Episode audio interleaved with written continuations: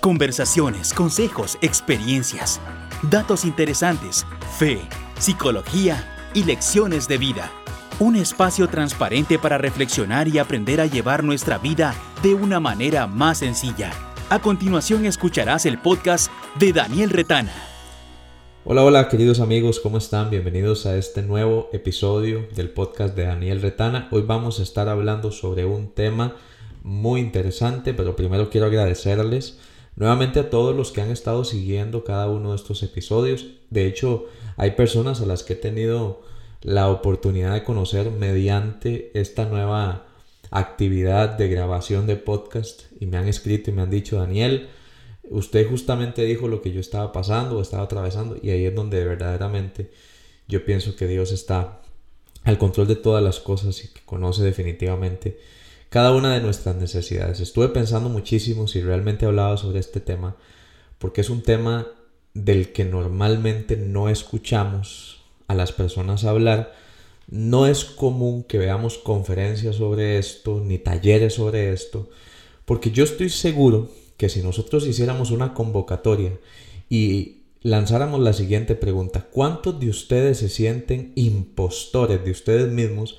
No creo que la respuesta sea muy alta y tampoco pienso que las personas se sientan orgullosas de decir, sí, yo soy impostor de mí mismo.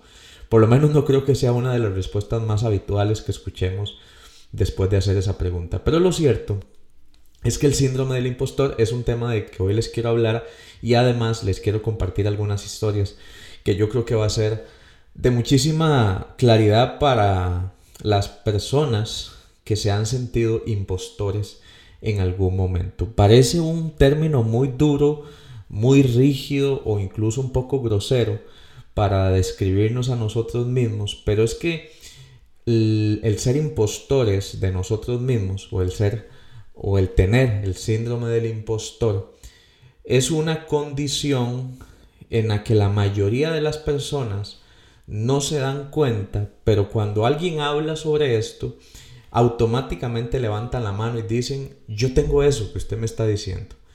Así que quiero hacerte algunas preguntas. No sé si alguna vez en tu vida has sentido o has percibido que no eres lo suficientemente bueno. De hecho, incluso si te llegan a preguntar si eres exitoso o exitosa, si eres bueno o buena, si eres capaz, eh, respondes esa pregunta con un rotundo y vehemente no. Aunque nos enseñan a creernos buenos en lo que hacemos, muchos callamos ese sentimiento o esa sensación de incompetencia, de no sentirnos lo suficientemente buenos en lo que hacemos. Y aunque no sea un término que se utilice por lo menos a nivel de la salud mental para describir un trastorno, el síndrome del impostor es un término que escuchamos popularmente para describir a todas aquellas personas que tienen una sensación de percibirse a sí mismos como falsos, como si en algún momento alguien se fuera a dar cuenta o, en otras palabras, van esas personas a ser descubiertas en su incompetencia, en su falsedad. Las personas piensan que aunque todo alrededor puede ser exitoso dentro de sí, hay un gran sentimiento de insuficiencia. Y por eso es que quiero hablarles el día de hoy de el síndrome del impostor. Todas aquellas personas que en algún momento de sus vidas han percibido que no son lo suficientemente buenos o que todo lo que ha ocurrido alrededor parece que no se atribuye a las habilidades que puedes tener. Es decir, puede ser que alrededor tuyo hayan miles de evidencias de que has hecho las cosas bien y aún así sigas pensando que todo lo que sucede es obra del destino, es obra de la suerte. Y más adelante les voy a comentar cómo muchas veces utilizamos palabras o frases como sí, gracias a Dios, para no reconocer incluso que también hemos puesto de nuestra parte. Quiero contarles que este término fue acuñado por dos psicólogas, Pauline Clance y Susan Imes, chilenas, las dos, en 1978. Ellas acostumbraban a trabajar con muchas mujeres Y paradójicamente, estas mujeres, que por cierto tenían un perfil muy exitoso, eran inteligentes, eran, tenían puestos importantes en empresas, en instituciones, al trabajar en procesos individuales con cada una de ellas, se dieron cuenta que cuando les preguntaban cómo se describían a sí mismas, informaban o reportaban que no se sentían exitosas. O sea, paradójicamente mujeres de éxito no se sentían exitosas o percibían que no tenían el nivel intelectual suficiente para poder estar donde estaban. Aunque es una realidad que ataca mayormente a las mujeres, según las estadísticas de estas dos psicólogas, es un síndrome que ha atacado también a muchísimos hombres. Lo digo por experiencia propia y lo digo porque conozco también muchos hombres que son víctimas y presas de este síndrome del impostor. Quiero contarles una historia que escribí. A mí me gusta mucho escribir historias. A veces simplemente me pongo a redactar y se me vienen algunas ideas a la cabeza. Y escribí la siguiente historia para relatarles o para contarles un poco cómo eh, funciona o cómo opera el síndrome del impostor. Alex es un hombre muy exitoso. Tiene de hecho un grupo de 70 personas a cargo.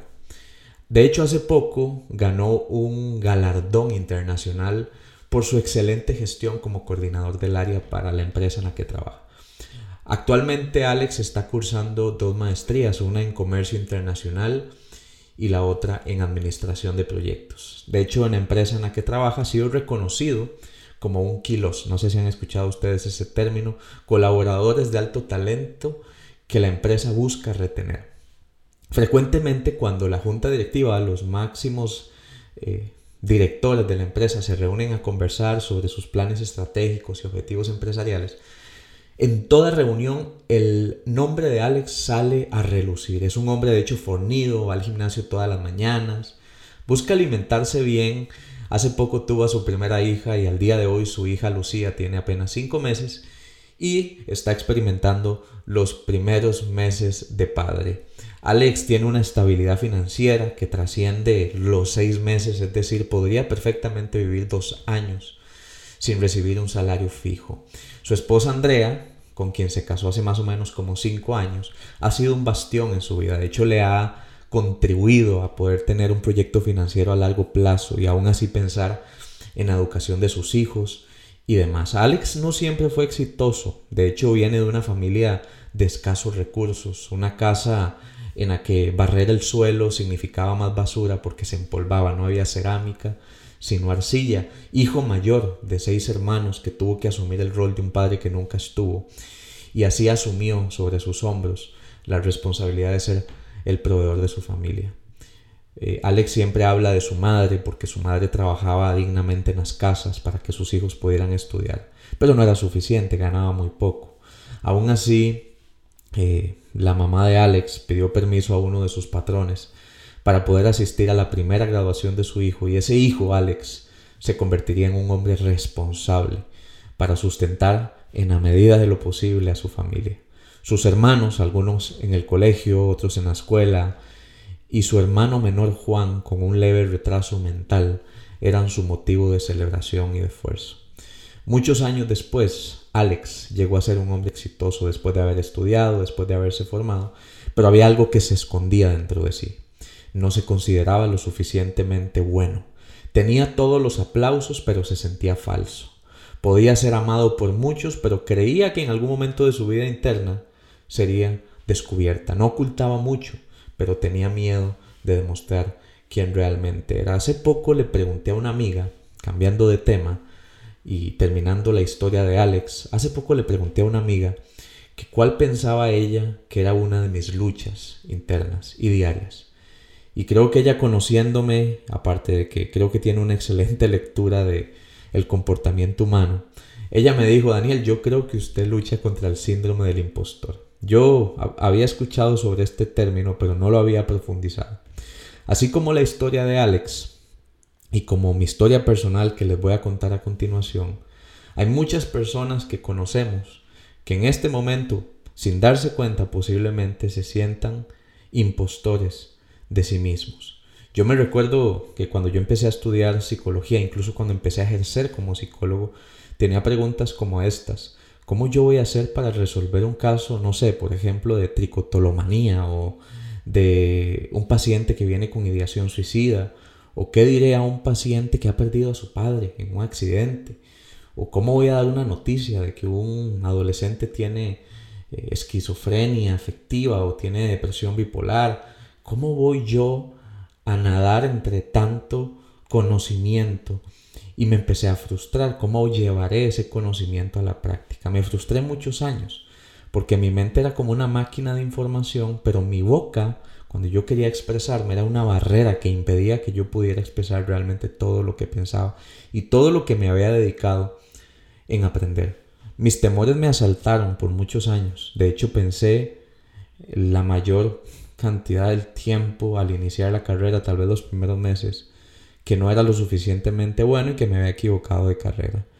Esta es una área secreta de mí, pero al iniciar mi carrera profesional yo pensaba que nunca iba a poder atender a una persona correctamente. Pensé que, eh, aunque les estaba dando una buena guía o un buen abordaje y demás, en algún momento se me iba a caer esa buena suerte y ese éxito temporal y todo se me iba a venir abajo y se iba a develar la persona incompetente que yo sentía que era. Aunque parezca ser una baja autoestima, no siempre una baja autoestima es lo mismo que el síndrome del impostor. Decía el famoso poeta libanés que tantos libros escribió, pero el mayor y su obra más preciada fue la del profeta. Khalil Gibran decía, Dios me dijo ama a tu enemigo, y yo le obedecí y me amé a mí mismo.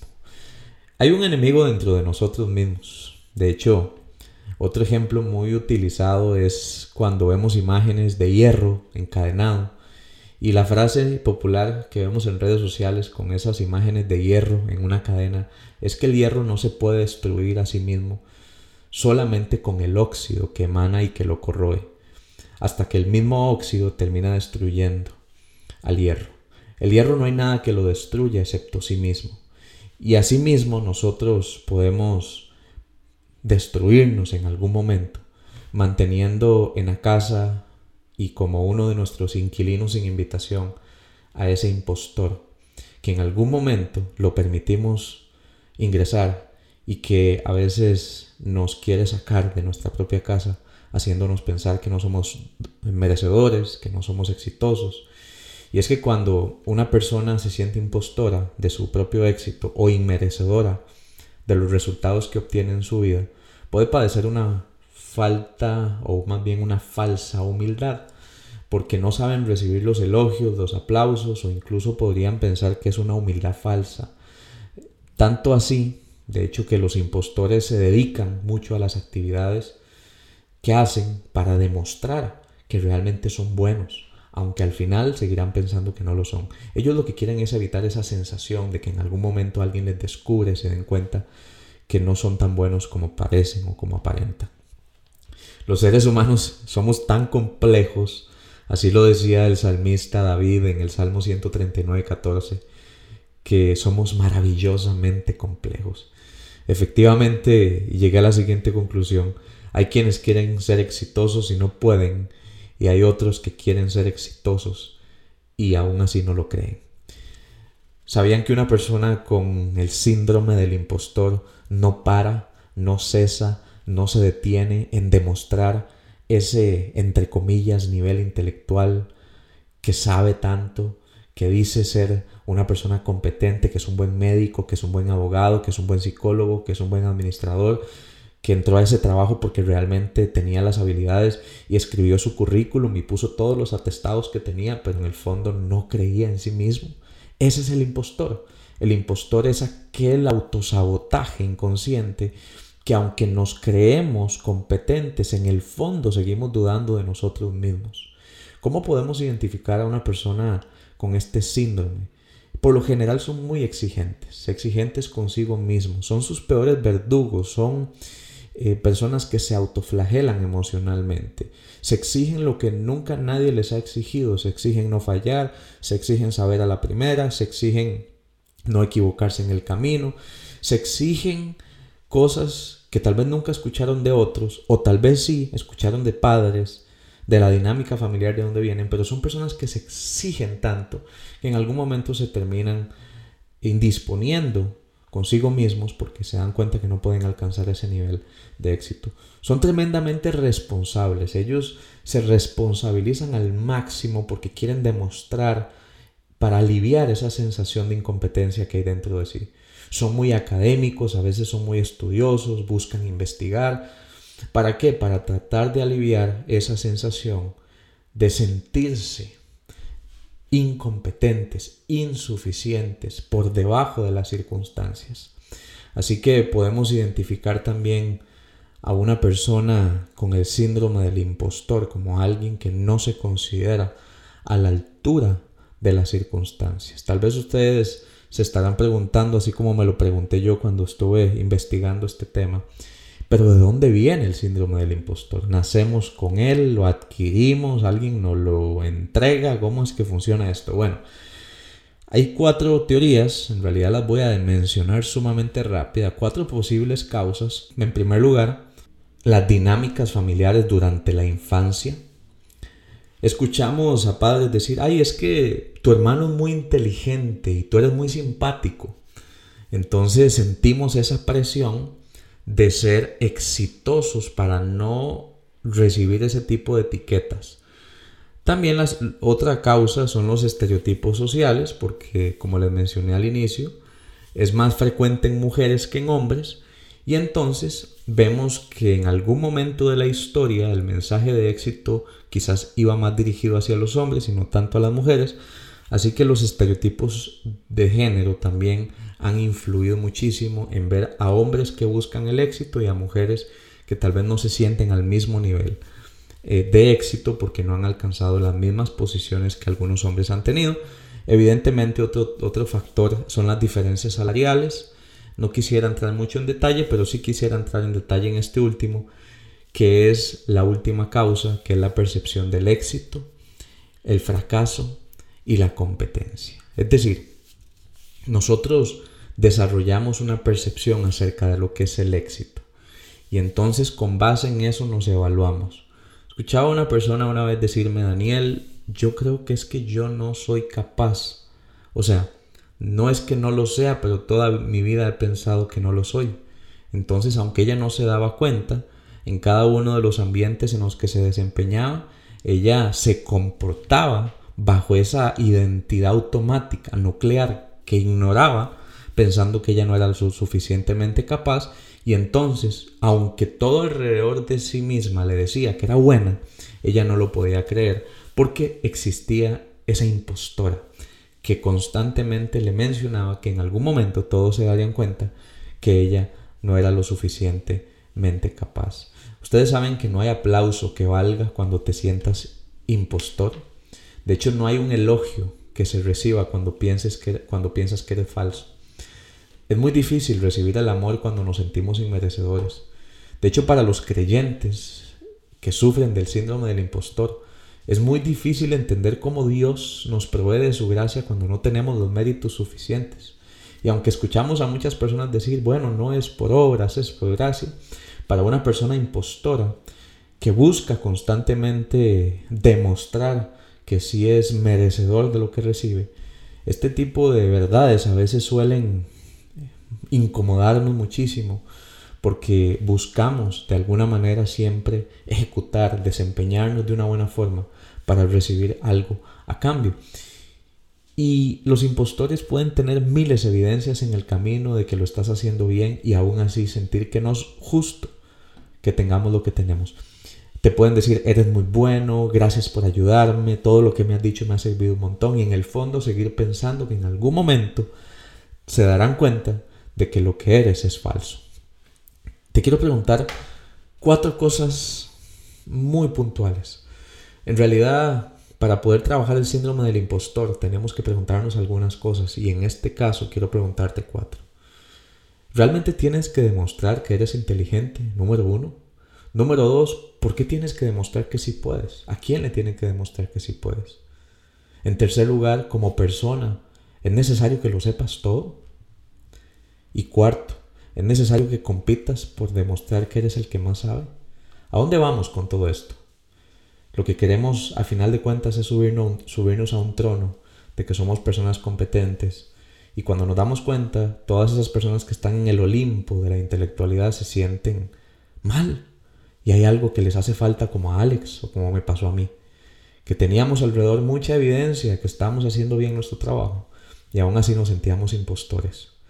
Es que los logros, cuando uno ha habitado ese impostor por muchos años, no los saboreamos, aunque los buscamos constantemente, no logramos saborearlos, no los disfrutamos, parecen no ser propios. Aquí fue cuando yo entendí, con esto creo que voy a hablar de un tema que no sé si ustedes lo habían pensado así, pero entendí que el gracias a Dios muchas veces fue realmente una frase trillada y reincidente y no una profunda expresión de gratitud. ¿Por qué una frase trillada? Porque a través del gracias a Dios, cuando alguien me decía, Daniel, lo hiciste súper bien, y yo automáticamente contestaba, bueno, sí, gracias a Dios, era una frase que utilizaba para ocultar mi temor de ser descubierto. Hay quienes atribuyen el éxito a la suerte o que han engañado a los demás y no han descubierto su incompetencia. No saben recibir las gracias y entonces cuando recibimos el halago o el elogio o la ovación de otra persona, automáticamente decimos gracias a Dios. No porque estamos agradecidos, sino porque tememos ser descubiertos y porque pensamos que no tenemos las suficientes razones o los suficientes esfuerzos para poder alcanzar lo que hemos alcanzado. Cuando, gracias a Dios, tuve la oportunidad de escribir mi primer libro, me recuerdo que una de las áreas con las que más tuve que luchar fue, no lo mereces no eres suficientemente bueno, no eres la persona más indicada para hablar de este tema. Yo sé que muchos me dirían, no, claro que sí, gracias por el libro que escribiste, pero yo luchaba con el síndrome del impostor. Y al día de hoy me he dado cuenta, y por eso es que les quiero compartir cuatro principios para trabajar y expulsar al impostor que muchas veces habita en nuestro interior. En primer lugar, el árbol bueno siempre va a dar frutos buenos, va a cosechar frutos buenos. ¿Crees que al tener buenos resultados realmente se da una hora del destino? ¿No son más bien los resultados una muestra de que estás haciendo las cosas bien y de que estás haciendo una buena siembra? Si creemos en la ley de la siembra y la cosecha, automáticamente vamos a saber que todo aquel que siembra va a cosechar y si tenemos buenos resultados es porque hemos hecho algo al respecto. Aprende a felicitarte, aprende a elogiarte, aprende a validarte y aprende a darte una palmadita en la espalda. En segundo lugar, piensa en lo que sabes y también en lo que otros te refuerzan que eres bueno. Eso es una evidencia de que eres competente en lo que estás haciendo. Si alguien llega y te dice, Daniel, mira, gracias por haberme dicho aquellas palabras. Una vez me escribió una madre que recientemente había sufrido un diagnóstico acerca de su hijo y me dijo, Daniel, gracias por su apoyo, ha sido invaluable y para mí en el momento lo primero que pensó mi impostor fue, gracias a Dios, pero en algún momento se va a demostrar que no soy lo suficientemente bueno. Ahora me doy cuenta que cuando alguien te refuerza y cuando alguien te dice que le estás ayudando, esa es una evidencia de que estás haciendo las cosas bien. En tercer lugar, no tienes por qué saberlo todo. El conocimiento se multiplica, pero la esencia de tu persona se conserva. Y ese es el principio más importante, creo yo, de este podcast. No tienes por qué saberlo todo. El conocimiento se multiplica. Alguien puede hablar lo mismo que hablas, alguien puede saber lo mismo que sabes, alguien puede estudiar lo mismo que estudias, pero tu esencia como persona se conserva. Y el punto número cuatro, la huella que dejas en el corazón de las personas es lo que eres y no lo que sabes. Quiero terminar con esta frase. Recuerda a las personas que más te han impactado a lo largo de tu vida. Posiblemente las respuestas sean muy parecidas. Te han afectado para bien o te han afectado para mal, pero la gente nos deja huellas por lo que son, no por lo que saben necesariamente. Con este tema del síndrome del impostor, me despido de ustedes en un nuevo episodio del podcast de Daniel Retana y como siempre los invito a compartirlo, los invito a pasárselo a sus familiares, a que puedan escuchar este espacio de conversación. Y como siempre, un gustazo poder estar con ustedes. Un fuerte abrazo. Gracias a Dios por este espacio, gracias a ustedes. Y como decimos aquí en mi país, que la pasen pura vida. Nos vemos. Este ha sido un nuevo episodio del podcast de Daniel Retana Ahora es momento de reescribir tu propia historia.